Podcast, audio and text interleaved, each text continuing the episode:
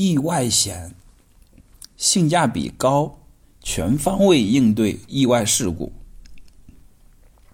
人生中难免有各种意外，学走路的孩子有可能摔跤，成年人开车可能遭遇车祸，在旅途的过程中的老年人可能扭伤了脚踝，飞机还可能坠机，遇到自然灾害等等。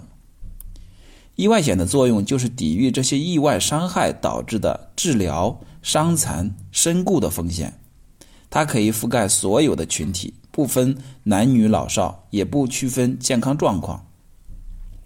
根据有关统计数据，每年因为意外伤害而进急诊和住院的患者超过了两千万人。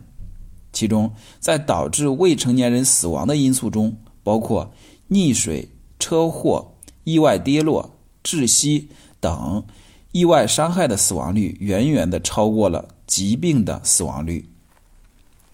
相比其他保险，意外险的保费很低，投保人花几万、几几百元买意外险就可以保障责任比较全面。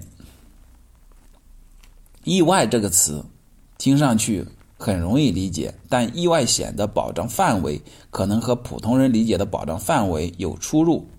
我们来具体的看一下条款：遭受外来的、突发的。非本意的、非疾病的，使身体受到伤害的客观事件，自然死亡、疾病身故、猝死、自杀及自伤，均不属于意外伤害。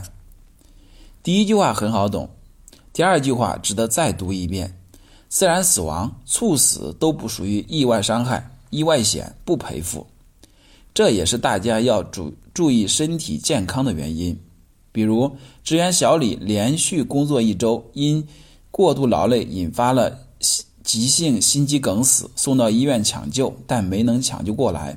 这种情况就属于疾病身故，不在意外险的保障范围内。不过，后来有保险公司也在创新，推出了包含猝死责任的意外险。这种意外险比常规的意外险的保费更贵一些。投保人可以根据自己的需求做选择。看到这里，你会明白意外险和寿险是两种不同的保险，需要同时购买它们。由意外导致的身故，在死亡案例中大概只占百分之二十，剩下百分之八十的情况都要由寿险来保障。一般来说，意外险不仅不保障某些高危职业，如外墙的清洁工。而且一些一些行为也不包括，如潜水、跳伞、赛车等运动项目引发的伤害，就不在意外险的保障范围内。有一段时间我喜欢滑雪，后来我听了不少案例，就不滑了，因为滑雪这项运动的特性，出现事故的概率相对较高。如果你在大型滑雪场，可以去医务室看一看，每隔一段时间就会有受伤的人被送进来。轻者扭伤，重者骨折，甚至脑震荡。二零一四年，一名政要滑雪受伤，致使骨盆骨折。他滑雪受伤的消息引起人们对滑雪安全的讨论。在舒马赫发生意外之后，他还向舒马赫表示慰问。这些年，随着人们生活水平的提高，如潜水、滑翔等运动越来越流行。在短视频平台上，我们经常看到类似的视频。这些运动确实很酷，不仅是在朋友圈发照片，还是发短视频，都能引来很多人点赞。但是我们常常暴露在风险中而不自知。有一次，我在美国科罗拉多大峡谷游玩，大峡谷深达一千五百米，往下扔一个石头都听不见回声。在峡谷边缘的一块大石头有一部分悬空着，其中一名游客站在悬空的石头上。摆好造型，向同伴喊道：“快给我拍照！”这时候，周围的人都被他惊呆了。人站在这种悬空石头上，一不小心可能连人带石头一起翻下峡谷。人一旦跌落，连尸骨都找不到。过了几秒钟，周围的人才反应过来，赶紧大喊：“快下来！”他这才走下来，看上去有些不开心，可能。想别人为什么要打扰他拍照。从理财到人生，风险意识都至关重要。即使买了各种保险，也不意味着可以忽略保险。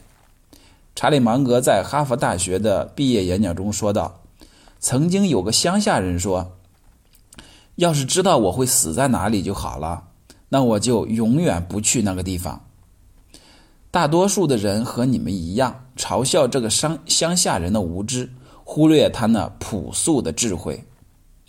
如果你喜爱滑雪、潜水等运动，应该专门寻找特定的意外险。